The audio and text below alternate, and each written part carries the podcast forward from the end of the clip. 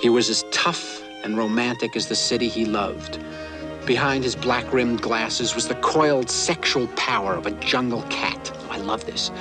New York was his town, and it always would be. ¿Cómo pasar por la ciudad de Nueva York y no detenerte en el puente de la 59 Street en Manhattan para recordar un clásico del cine, rememorar Ángel Azul o ir a escuchar un poco de jazz con la New Orleans Jazz Band en la que toca Alan Stewart Koningsberg en el Café Carlyle cada lunes?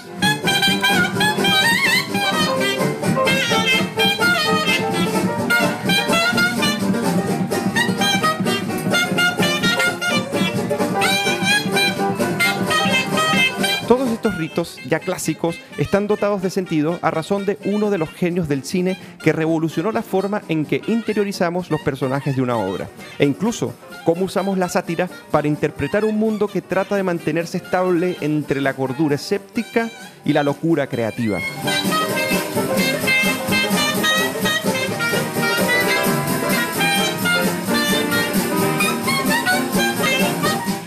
Genio, al que nos referimos al inicio como Alan Stewart eh, Koenigsberg, es conocido en el mundo del humor, la actuación, la música y el séptimo arte como Woody Allen. De este escritor y director de aproximadamente 50 películas, inconforme, misántropo, enamoradizo y tan escurridizo de la farándula, que ha preferido, por ejemplo, tocar el clarinete que presentarse un Oscar, vamos a tratar con un gran invitado de lujo su vida y una de las principales películas y más interesantes estrenadas en el 2015, como lo fue Irrational Man o El hombre irracional. He's very radical, very original. You either love him or hate him, really. When I heard you were coming here, I had fantasies that we'd meet. Something special would happen. I haven't been able to perform in nearly a year. ¿Qué tan racionales y qué tan emocionales podemos ser frente a los desafíos internos de la vida? Amigos y amigas, esto es Woody Allen y el hombre irracional según la tribu. The dizziness and anxiety had disappeared. I was happy and enjoying the joy of living. What happened to the philosophy professor? Christ, you were like a caveman. I heard that you had a theory about Abe. You promise you won't tell? You have my word. Life's ironic, isn't it? One day a person has a morass of complicated, unsolvable problems, What the hell are you doing, Abe? and then in the batting of an eye, dark clouds part. She can enjoy a decent life again. It's just it's astounding. I'm Abe Lucas. I've had many experiences and now a unique one. This was the meaningful act I was searching for.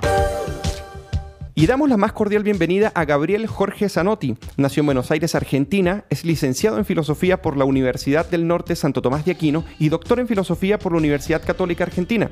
Actualmente es profesor de la Universidad Austral, además de dar clases en SADE, Escuela Superior de Economía y Administración de Empresas, USEMA, Universidad del SEMA y en la Universidad del Norte Santo Tomás de Aquino. Es director académico del Instituto Acton en Argentina y profesor visitante de la Universidad Francisco Marroquín en Guatemala. Tiene varios libros y artículos en su especialidad.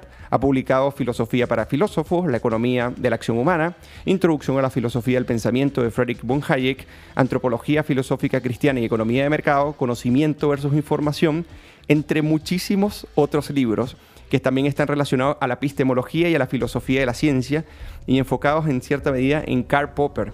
Gabriel, es para nosotros y para mí un gran placer tenerte por acá. ¿Cómo estás y bienvenido nuevamente? Muchas gracias por la invitación. Eh, siempre es un gusto hablar de Woody Allen, así que mu- muchas gracias. Gracias a ti, Gabriel. Y bueno, iniciemos con, con la costumbre que tenemos acá en la tribu, eh, con nuestros invitados, de hacer como primera pregunta, eh, Gabriel, el por qué la elección de la película, o en este caso el personaje Woody, y el interés por la película de El hombre irracional. Personal y, profes- y profesionalmente, he leído muchos de tus libros y he seguido tu carrera como filósofo y me he topado con que Woody Allen te encanta. Incluso has reflexionado sobre él, sobre sus películas, vida y filosofía, si pudiéramos llamarle así de alguna forma. Entonces cuéntanos por qué la elección de ambas. Bien, porque mm, yo creo que Woody Allen es, este, eh, a pesar de que él estaría en desacuerdo con lo que voy a decir, yo creo que es uno de los pensadores eh, existencialistas más importantes eh, del siglo XX. Se ubica dentro de lo que podríamos llamar un existencialismo agnóstico, con clara conciencia de eh, los problemas existenciales más profundos. Incluso él mismo dice en un reportaje que lo que le interesa filmar a él son los problemas del existencialismo, en el sentido de cuál es el sentido de la vida, está, si hay algo más allá de la muerte. eh, él se mantiene escéptico frente a las respuestas, pero las trata, pero, pero, pero no es escéptico con respecto a las preguntas. O sea, él cree que esas preguntas tienen sentido. La, relación profunda entre un existencialista agnóstico y un existencialista cristiano es que ambos están convencidos del sentido profundo de la pregunta por el sentido de la existencia. Lo que ocurre es que la respuesta del existencialismo cristiano es la trascendencia, la respuesta del existencialista agnóstico es no lo sé, pero ambos coinciden en que la pregunta por el sentido es la pregunta filosófica básica y la pregunta humana básica. Em, entonces, me gusta dividir el cine existencial, el periodo metafísico, el periodo que yo llamo el descanso del guerrero y el periodo volvió. Eh, esto lo digo ratificando este tema del existencialismo de Woody Allen. El periodo cómico existencial abarca desde Roboullo y lo pescaron hasta, y ahí se puede debatir, hasta tal vez Annie Hall exclusive, ¿ok? Desde Annie Hall, más o menos, estamos hablando de... Eh, la década de los 70, iniciando. Estamos hablando de 1970, 71, hasta eh, el 91 se podría decir que es su periodo de cine metafísico. Ahí hay grandes películas. Annie Hall y Manhattan son un intermedio, pero desde La Rosa Púrpura del Cairo hasta eh, Alice, esas películas son insuperables en su planteo profundo desde el punto de vista existencial. ¿Está? Esas películas son lo más denso metafísicamente que se ha hecho al menos en Occidente. ¿no? Eh, dejo de lado autores como Kurosawa u otros autores, ¿no? Pero al menos en Occidente, eh, bueno, no, me estoy equivocando, dejando de lado sus grandes admirados directores como Berman, ¿no? Bueno. Y Fellini quizás, ¿cierto? ¿Cómo? Y Fellini quizás, ¿cierto? Por supuesto, por supuesto. Sí, sí, sí, que son sus grandes autores admirados. Em, luego viene un periodo que yo llamaría el descanso del guerrero. ¿Qué quiere decir? Que a partir del 92, 93 en adelante, sus películas son buenas, porque como cualquier gran pintor, lo que pinta está bien, sus películas son buenas, pero ya no tienen ese nivel de densidad. En todo caso, en esas películas en adelante, él trata mucho el tema de la casualidad, es un tema que lo obsesiona, ¿no? Se, ve muy bien en Poderosa Afrodita, por ejemplo, y, por supuesto en, este, en, el remake de eh, la película eh, Crímenes y Pecados, eh, ahí se ve muy bien cómo le preocupa el tema de la casualidad, hasta que llega un momento, yo diría, a partir de, a partir de la película este, Medianoche en París, donde yo llamo a eso volvió. ¿Por qué? Porque en Medianoche en París se nota que Woody Allen retorna a algo que había dejado, que es el realismo mágico, para plantear el problema existencial. Esto es una situación fácticamente imposible, pero que sin embargo es esencial para el relato de la película desde un punto de vista simbólico. Y desde, yo te diría que desde, mm, Medianoche en París en adelante, ¿no? él vuelve a los temas existenciales clásicos. Eh, tal vez sus, dos, sus últimas dos o tres o cuatro últimas películas no tanto, pero desde Medianoche en París pasando por eh, la película sobre el, mago, que ahora me olvidé el nombre, ¿no? Este, eh, y, especialmente en Irrational Man, ahí eh, yo te diría que el planteo es muy profundo. En Irrational Man, por lo demás, el atractivo de la película para cualquier profesor de filosofía es que con toda claridad ahí se plantea la dicotomía moral entre, entre un Sartre y un Kant, ¿no?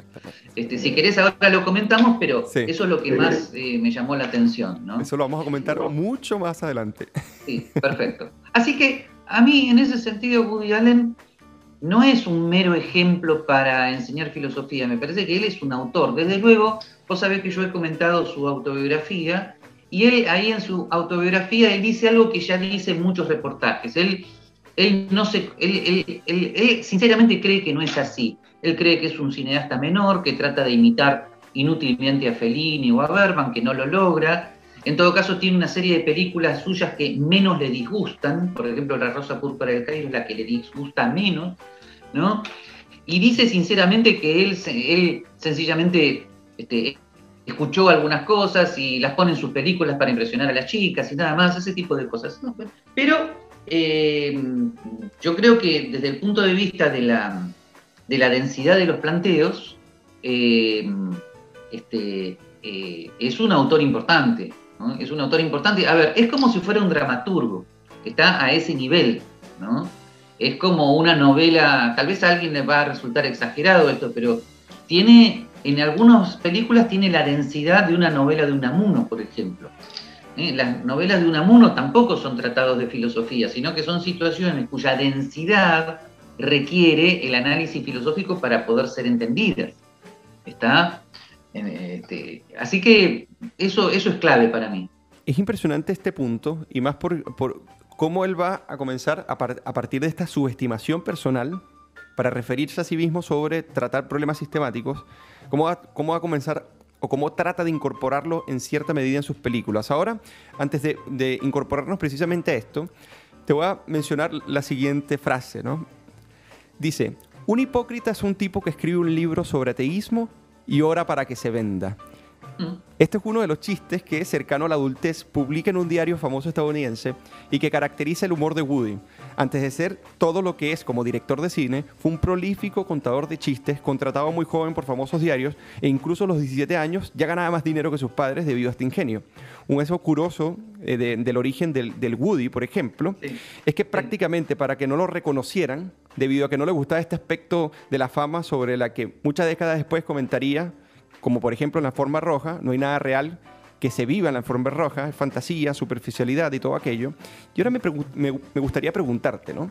A, ti que has leído a Woody, del mismo Woody y escrito sobre este, ¿cómo piensas que se conecta esta relación entre misantropía creativa por un lado y su desdén por esta popularidad, por esta fama? Yo creo que él eh, tiene clara conciencia de la diferencia de existencia auténtica y existencia inauténtica es una eh, clara referencia heideggeriana sobre la relación entre la superficialidad. Claro, él ahí tiene una dicotomía porque él, él se toma la existencia humana en serio y sus problemas, aunque tiene la delicadeza de no tomarse, eh, él se toma en serio la existencia humana, pero no a sí mismo. A, sí mismo él no se lo toma en serio, ¿no? Entonces hay que hacer esa diferencia. Eh, y por lo demás es muy crítico de la alienación. Es un tema que muy poco tratado en algunos otros ambientes. Eh, en, ambientes liberales el tema de la alienación no se lo trata porque creen que viene de la escuela de Frankfurt, que supuestamente es mala, que no es para tanto y ese tipo de cosas. Pero eh, la crítica a la alienación, por ejemplo, en su gran película Selig, una de sus obras maestras, muy poco analizada lamentablemente, eh, ahí se ve cómo él coincide con eh, la crítica a, la fama como una manera de escapismo, ¿no? Que también se ve perfectamente en A Roma con Amor, ¿no? Todavía mucho, de manera mucho más enfática. Y por supuesto también en la película Celebrity, ¿no? Entonces, él se da cuenta de que si no nos podemos cubrir de la fama, si, si no nos damos cuenta de que la fama es una cosa ocasional que va y que viene y de la cual hay que cuidarse, entonces la persona cree que se identifica con la fama, y ahí cae en una alienación existencial grave. Y eso él lo critica y ha tratado de resistirlo. Ha tratado de resistirlo porque además él se resiste a las adulaciones. Todo el mundo le dice que es un genio, le quiere hacer reportajes, y como él no se toma a sí mismo en serio, no le gusta ese papel. Eh, y creo que es una defensa de él contra la, eh, alienación. Creo que ha sabido llevar bastante bien ese delicado equilibrio entre, eh, entre eh, prestarse a los reportajes por caridad, por deferencia, para con un público que, lo ve, eh, eso es una cosa, y otra cosa es ya estar en el disfrutar y asentarse en un jet set totalmente superficial. Pero en su lenguaje corporal, en su sonrisa irónica, él se, ve perfectamente que cuando le hacen un reportaje y lo adulan, él sonríe por caridad, ¿no? A quien lo está adulando, para no, para no insultarlo en última instancia, pero obviamente no se lo cree, ¿no? Entonces, este, eh, y, además es comprensible. Este. Sí, hay, una anécdota que le, dice un alemán que a él lo aman en Alemania, o sea, que Alemania lo ama o lo considera. Y él dice, ¿Alemania? Y dice, pero todo el pueblo de Alemania, ¿eh? O sea, comienza como a jugar un poco con respecto a la ovulación. Típico. Y, y no Sí. continuó para no, no ser tan pesado, pero como que le dijo... Exactamente, exactamente, claro, claro. Él, él juega incluso casi socráticamente con los periodistas a veces, ¿no? Eh, eh, pero, eh, pero sí, es así. Ahora yo también me estaba acordando en una anécdota, pero me, me olvidé. Pero sí, es, es, es así, ¿no? incluso respetuoso, porque él dice, entiendo la fama, me puedo manejar en ella, eh, básicamente, no me estoy metiendo directamente con las personas, sino con la situación en que se genera, Claro. o sea, cómo la asumo yo. Porque él, eh, incluso personalmente con sus esposas, con sus amigos, eh, ha sido una persona que siempre, ha- siempre le da una relevancia existencial al referirse a ellos. Es como, es muy respetuoso del otro. Sí, sí, claro, claro, por supuesto. Sí, sí, en su autobiografía se ve claramente eh, el entrañable cariño que tiene para con sus amigos, eh, para con sus eh, dos ex esposas formales, las trata con todo cariño. A, Annie Hall también, perdón, me confundí, a, perdón, la actriz, ¿no? Este, la, trata con, con, con, toda cariño. Obviamente se encarga de negar las acusaciones que le hizo Mia Farrow, eh, pero sí, eh, es, es una persona eh, muy sensible a sus amistades, sí, totalmente. Ah, me estaba refiriendo a Diane Keaton, ¿no? con A quien mantuvo después una, una gran amistad todo- toda su vida. Sí, una, una amistad muy... que él la hace muy predilecta esa amistad que, que tiene con ella, ¿no? Sí, porque él admira en Diane Keaton la creatividad artística y la inteligencia profunda de Diane Keaton. Sí, por supuesto. Una de las cosas que caracteriza a Woody es su enorme inconformismo con los resultados de sus producciones. ¿no? Por ejemplo, Manhattan, eh, la obra de 1979, que fue la que prácticamente lo lanza al estrellato, Sí, él la quiso quemar casi. claro, pidió Sí, sí. efusivamente que destruyeran el film, ¿no? Sí, es, in- es increíble, es increíble. Bueno, me hace acordar al caso de Ludwig Wittgenstein, que Claro. le pidió a Elizabeth Ashcombe, con quien él estaba viviendo sus últimos meses cuando tuvo cáncer, le dijo, destruya todo, ¿no?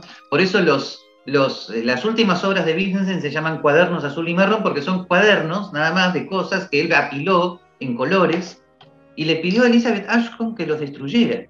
Eh, obviamente Elizabeth Ashcombe no lo hizo, ¿no? Claro. Eh, pero eso te da la pauta de que estos, estos, estos genios eh, realmente no se dan cuenta de lo que hacen. Este, eh, eh, la, creatividad artística no tiene normas.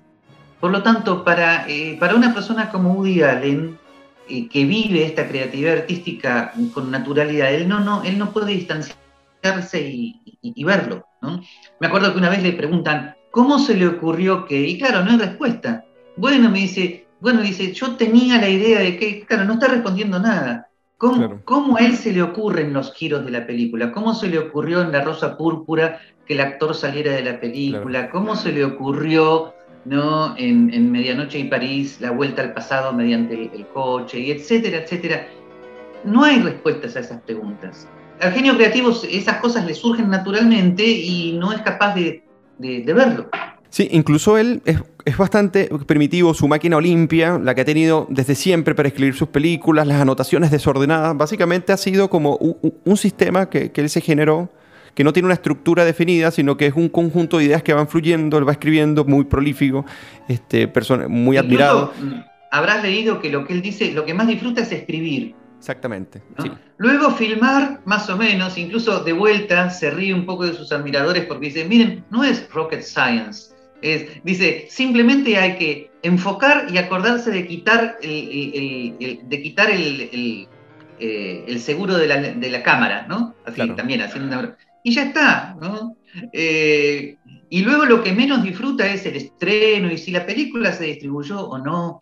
En ese sentido, él tomó una gran decisión, porque cuando, después del éxito de sus primeras películas cómicas, él quiso ir hacia temas más dramáticos, mucha gente le dijo, vas a perder plata, lo tuyo es la comicidad, y él se jugó, él dijo, bueno, pero yo tengo que ser quien soy, y si gano menos dinero o no gano nada, ya veré.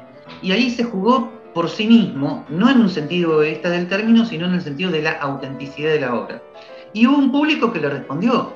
Pero claro, no son películas que han ganado lo mismo que este, La Guerra de las Galaxias. Pero sin embargo, hubo un público que le respondió, especialmente en París, en Buenos Aires, en New York. Ahora que dije París, me acordé también de, este, de la película sobre el que se queda ciego y filma una película y la película le sale totalmente mal. Claro, la mirada de los otros, ¿no? Claro, la audiencia cree que él va a decir que la película le salió extraordinaria. No, la película le salió realmente mal, es un desastre. Pero él ahí hasta se da el lujo de mm, hacer una con respecto a sus admiradores en París, porque la última escena de la película eh, es él diciéndole a su, a, su, a su amante del momento, diciéndole, parece que la película en Francia tuvo un gran éxito y es un desastre, claro, porque le encontraron un símbolo inexistente, etcétera, etcétera. Entonces él, él se da el lujo de lanzar esas ironías y me parece que, bueno, que ya tiene como un público fijo. Este, eh, digamos, hay personas como yo que sabemos leerlo, entonces no nos, no nos enoja ni siquiera la ironía que dirige a su público. Oye, eh, Gabriel, eh, te voy a citar en un artículo que publicaste en SAD, en el que reseñaste la autobiografía de Woody, titulada A propósito de Woody Allen, esto fue en el 2020, para entrar un poco en la filosofía y la psicología, un poco de, o el psicoanálisis de Woody Allen, ¿no? Entonces dice lo siguiente. Mi opinión es que Woody es un genio que, como todos los genios, se ignora. Sabe más de filosofía y de psicoanálisis, mucho más que los que tienen 8.000 doctorados en ambas cosas. Pero él no se da cuenta, tampoco se da cuenta de la creatividad que tiene. Para él escribir y filmar una película como las de él es una trivialidad. Y bueno, sí, a Mozart también le era fácil componer y a Unamuno escribir. El resto de los mortales solo nos queda admirar y gozar de la belleza regalada por Dios hacia nosotros por medio de estos casi no mortales tocados por la vara del infinito. Justo a Woody, precisamente, que según sus propias palabras, nunca soportó ser finito. Cierro la cita. Y a propósito de esto último, Gabriel, sobre no soportar ser finito, en una entrevista, cuando le preguntan acerca de qué piensa sobre la muerte, él dirá, mi percepción no ha cambiado, sigue siendo la misma, no estoy de acuerdo con ella. Sí, me acuerdo. ¿Qué nos podrías decir acerca de este genio en filosofía y psicoanálisis que encontraste en Woody, más allá del cinematográfico? Sí, eh, mira, eh, Santo Tomás de, de Aquino tiene una, tiene, una, eh, tiene un gran hallazgo cuando habla del conocimiento por connaturalidad. O sea, por un lado se ve que Woody Allen ha estudiado filosofía a fondo. ¿Cuándo lo hizo? Lo hizo cuando a su primera esposa la, la, ayudaba a estudiar para los exámenes que tenía que dar en el college, porque su, su esposa estaba, estaba eh, estudiando para un major en filosofía. Y él estudiaba conjuntamente con ella, así que ahí debe haber estudiado una barbaridad. Ahí se ve que tuvo contacto con los clásicos, con los existencialistas rusos, con Kant, ¿no? Ahí, ahí se ve que... Pero a la vez, para hacer filosofía, es necesaria una condición existencial, es necesario tener una sensibilidad para con lo humano, ¿no? Él la tiene, eso es lo que podríamos llamar conocimiento por connaturalidad. Entonces, con, esa sensibilidad para con lo humano, eh, eh, y su contacto con los grandes dramaturgos y los grandes filósofos, él entonces puede explicar los dramas del ser humano y con mucha caridad, como siempre digo, con mucha misericordia. Entonces, eh, una de las cosas que más ha asombrado al público, algunos los enoja, otros nos pone muy contentos, es, por ejemplo, ese arquetipo o, tipo ideal beberiano que está en sus películas, que es el, el neurótico simpático, el que no es héroe ni demonio, que no es que luego voy a hacer una aclaración autobiográfica sobre él, ¿no? ese neurótico indeciso, eh, loser en trabajo y en familia, inseguro, bueno, él con eso ha, ha filmado en sus películas el arquetipo de gran parte de nosotros, o sea, de las dificultades en nuestra vida cotidiana. Eh, sus películas, a diferencia de, los, de, otras, de otro tipo de películas, no tienen un gran héroe que es como la locomotora de la película, que lleva adelante la trama, como en Mujer Maravilla, por ejemplo. No, sino que es uno o dos, a veces tres, eh, antihéroes o, personas comunes y corrientes, pero sus dramas están filmados con caridad, con misericordia, con comprensión. Y ahí está la mirada del psicólogo, ¿no? Y, eh, eh, y, este, y, y muchas de sus películas eh, son como sesiones de psicoanálisis filmados. Por ejemplo, la película La otra mujer, cuando, cuando la, la protagonista de la película, Marion Post, toma conciencia de sus problemas interiores a través de la voz de la otra mujer que viene de la otra habitación y va haciendo un recorrido por su existencia. Eso, eso es una sesión de psicoanálisis que pudo haber durado cinco años o diez, pero él lo resume y, bueno, eh, hay que tener mucha capacidad psicológica para hacer eso, ¿no? Parece escrito por alguien que, hubiera hecho psicoanálisis como terapeuta, no solamente como paciente. Él lo hizo como paciente, se ve que por supuesto ahí ha adquirido una gran experiencia. Pero en ese sentido, sí, eh, para el que conozca filosofía y psicoanálisis, eh, em, hay siempre un gran asombro de cómo Woody Allen es capaz de filmar esas cosas. Te voy a dar otro ejemplo. En una de sus películas, que, en una de las películas favoritas para mí, que es, que es Ana y sus hermanas, bueno, vos sabés que los filósofos siempre tenemos una gran dificultad en poder explicar qué significa la contingencia existencial más allá de la contingencia física. ¿no? ¿Qué significa detenerse y tomar conciencia del sentido de la vida, de la finitud de la existencia, más allá de la muerte física? Bueno, hay un momento donde, donde el personaje de Woody Allen, de vuelta, ese neurótico, indeciso, inseguro, etcétera, etcétera, sale del hospital contento porque no tiene cáncer, se pone a correr, de repente se detiene y se pregunta, ¿y ahora qué? ¿Y ahora cuál es el sentido de estar sano? ¿No? Bueno, y, se detiene. Eh, filma la pregunta existencial, ¿no? Este, la, dibuja ¿no? con, una maestría este, asombrosa. ¿no? Así que, mm, en fin, hay, que ser muy agudo para, ese tipo de... Hay que tener una creatividad no solamente filosófica, sino también la creatividad necesaria para el cine, que es la creatividad de la imagen del mundo de la vida. ¿no? Qué increíble. Así que es, es asombroso lo que hace.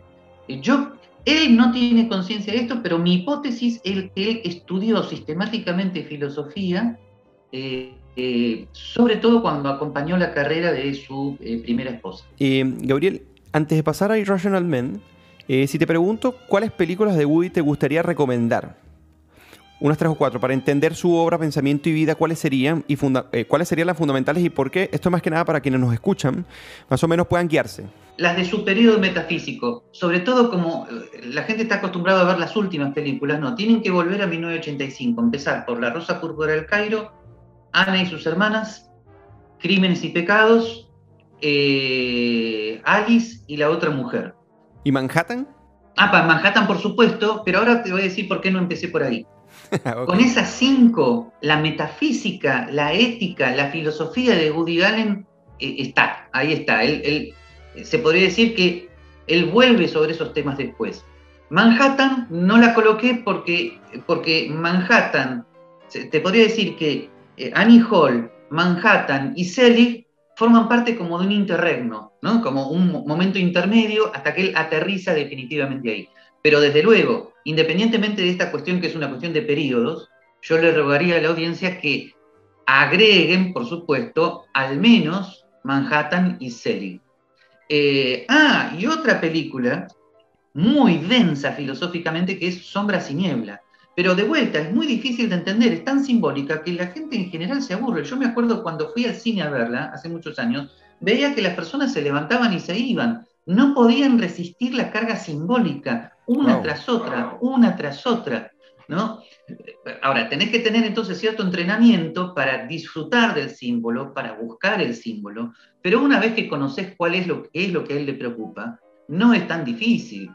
Sombras y Nieblas se cuenta, es, la historia de un raro y extraño y oscuro pueblo en Europa del Este, donde hay un grupo de personas persiguiendo a un asesino. Y él en medio de las personas que persiguen a un asesino, preguntándose, ¿y quién es el asesino? El asesino es la muerte, obviamente. y el final de la película, no quiero ser spoiler, pero es, es, una clara referencia al escapismo que tenemos ante la muerte, porque finalmente el único que puede hacerle frente a la muerte es el mago. pero, pero el mago justamente ya sabemos cuál es la dificultad, ¿no? Y, cuando él le pregunta al mago, bueno, pero ¿y qué con esto? Y entonces el mago le responde, las personas necesitan sus ilusiones. ¿eh?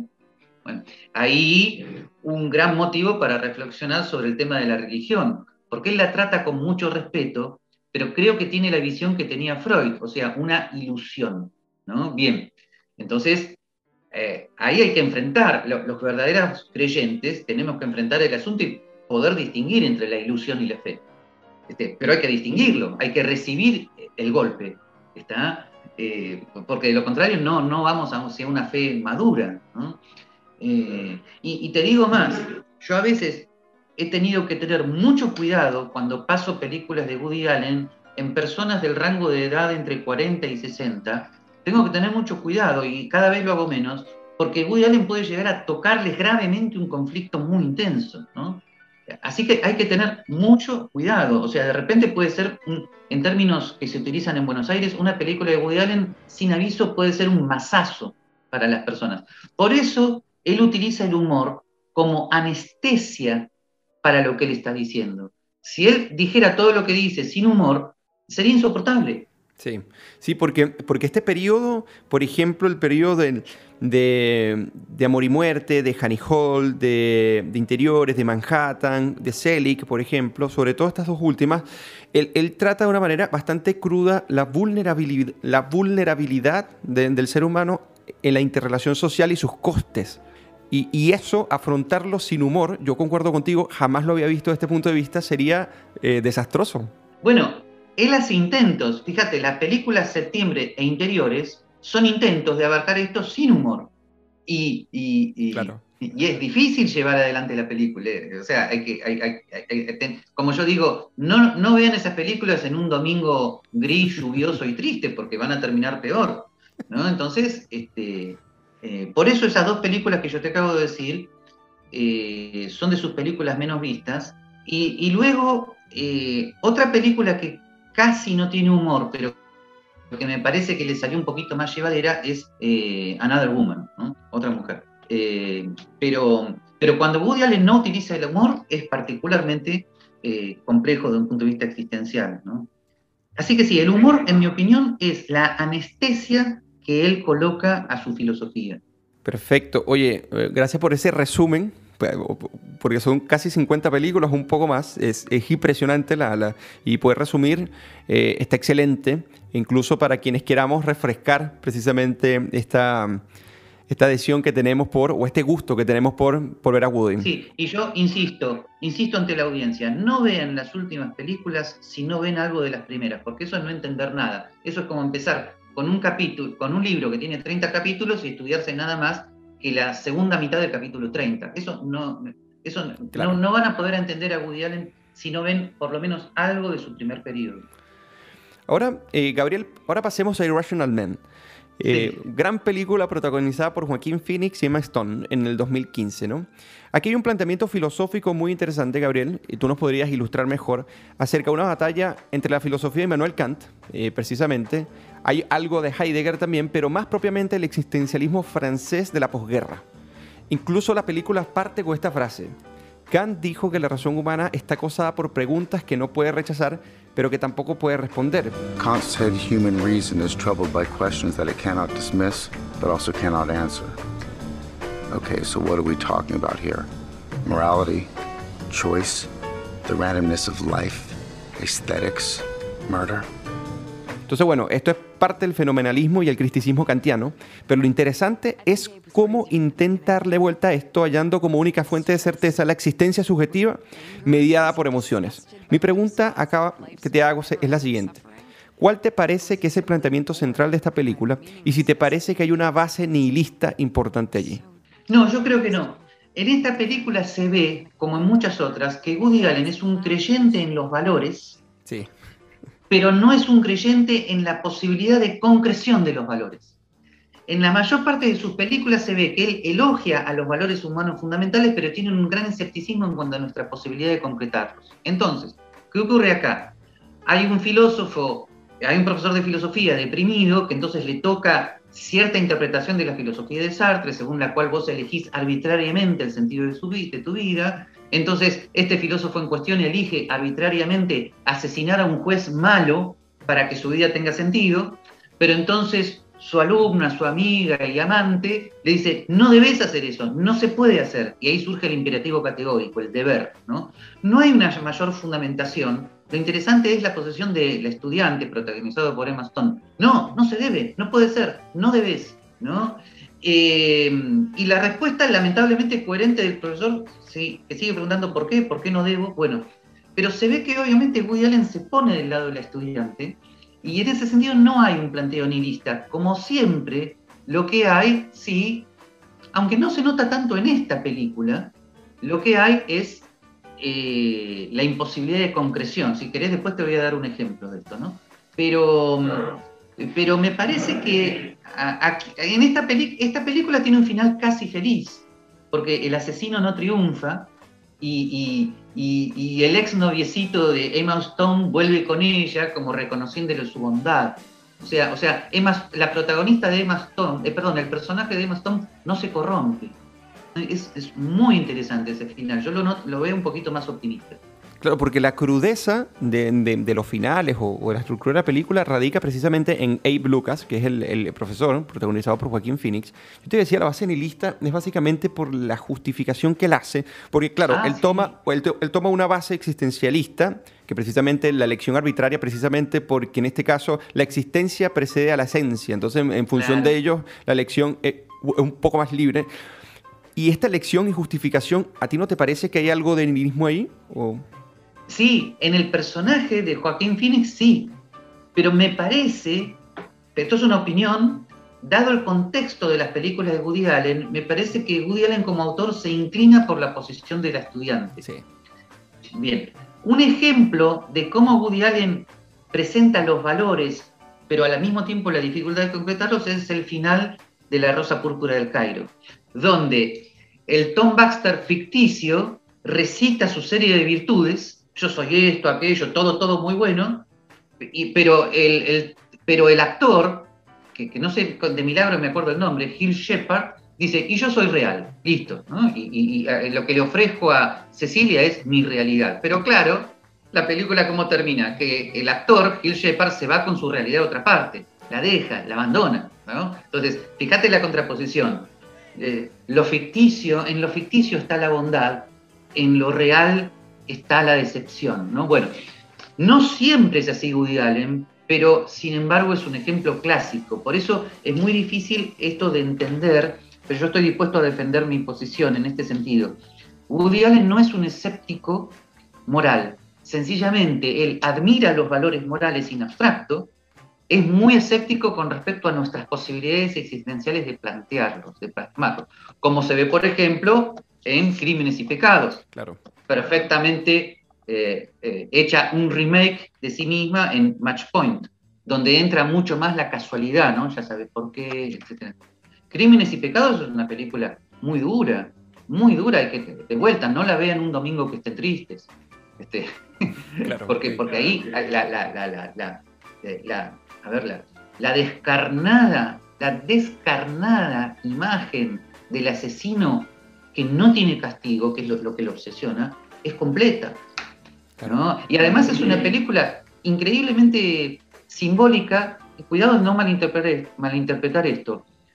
En esa película, en Crímenes y Pecados, el productor de Hollywood, que como mucho hace misdemeanors, travesuras, es superficial, el otro, en cambio, comete un asesinato, es grave. Bueno, el médico es pintado con mayor comprensión que el productor de películas de Hollywood.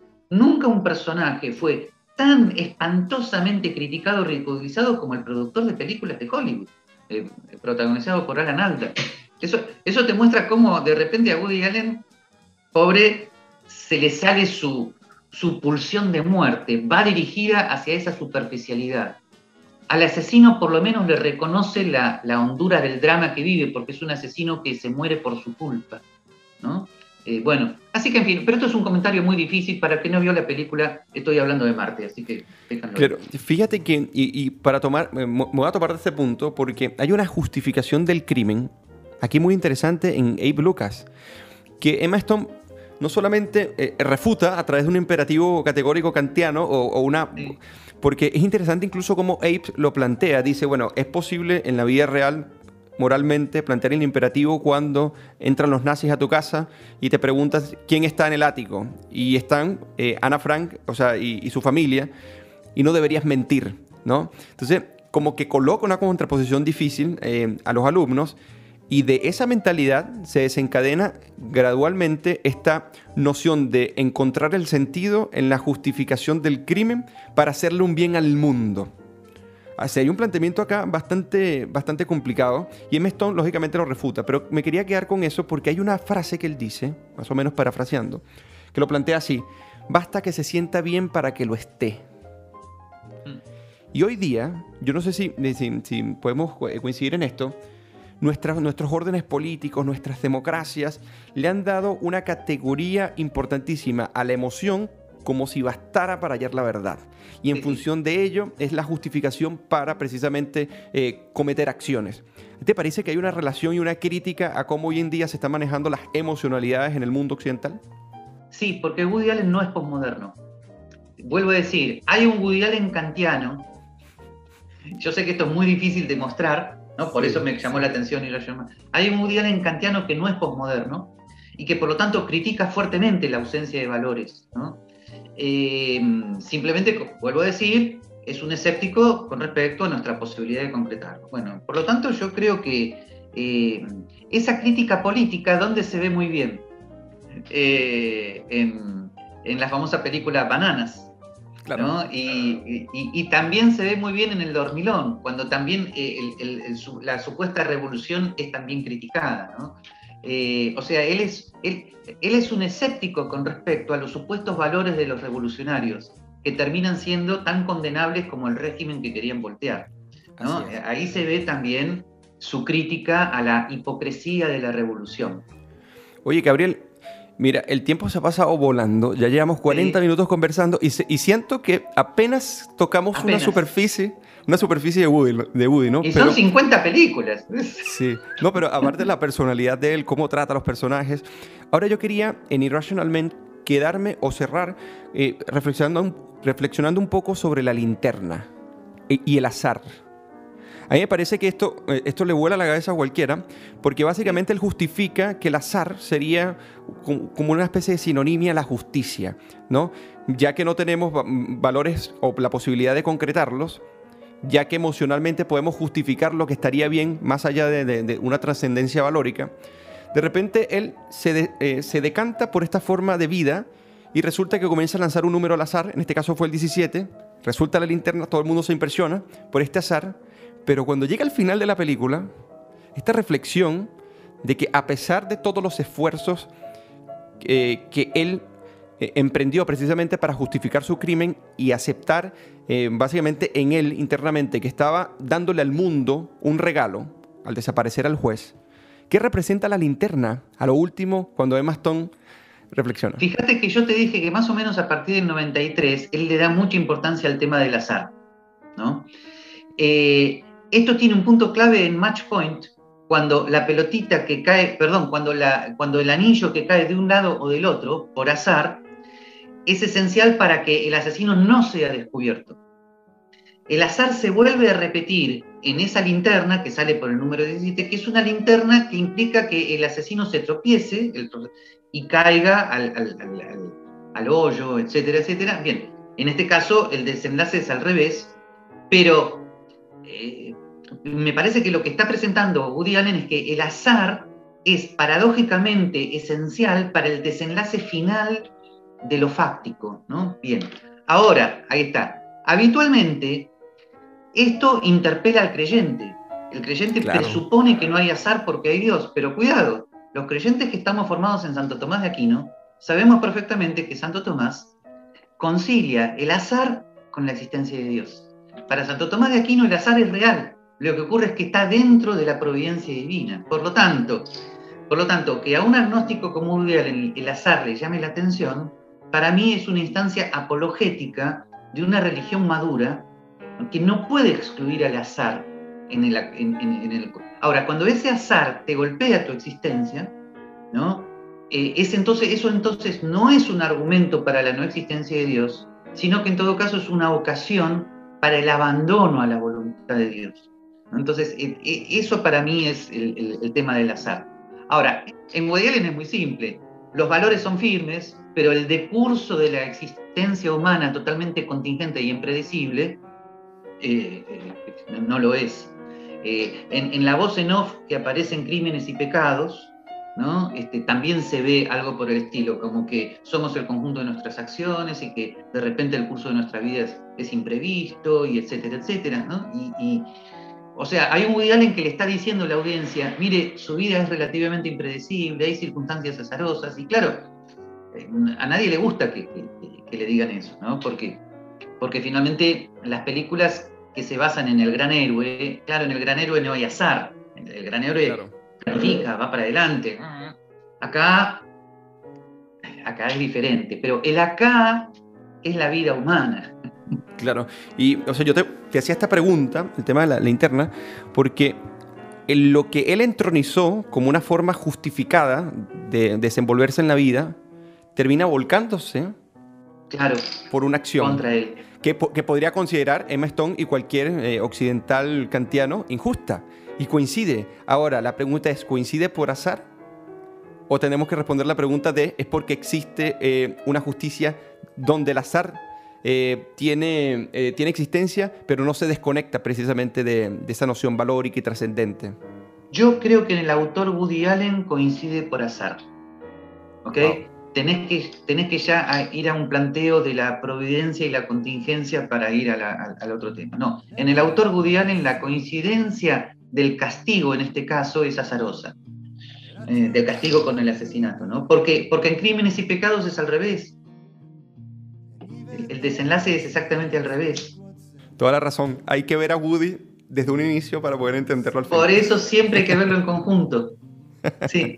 Oye, Gabriel, yo he disfrutado esta conversación como no tienes una idea. Me ha, gustado mucho el planteamiento. Eh, te agradezco nuevamente por haber aceptado. para mí ha sido un gusto, una oportunidad, un honor. Yo te agradezco mucho la oportunidad de hablar de Woody Para mí es, para mí es como, es como distraerme un ratito en el trajín del día.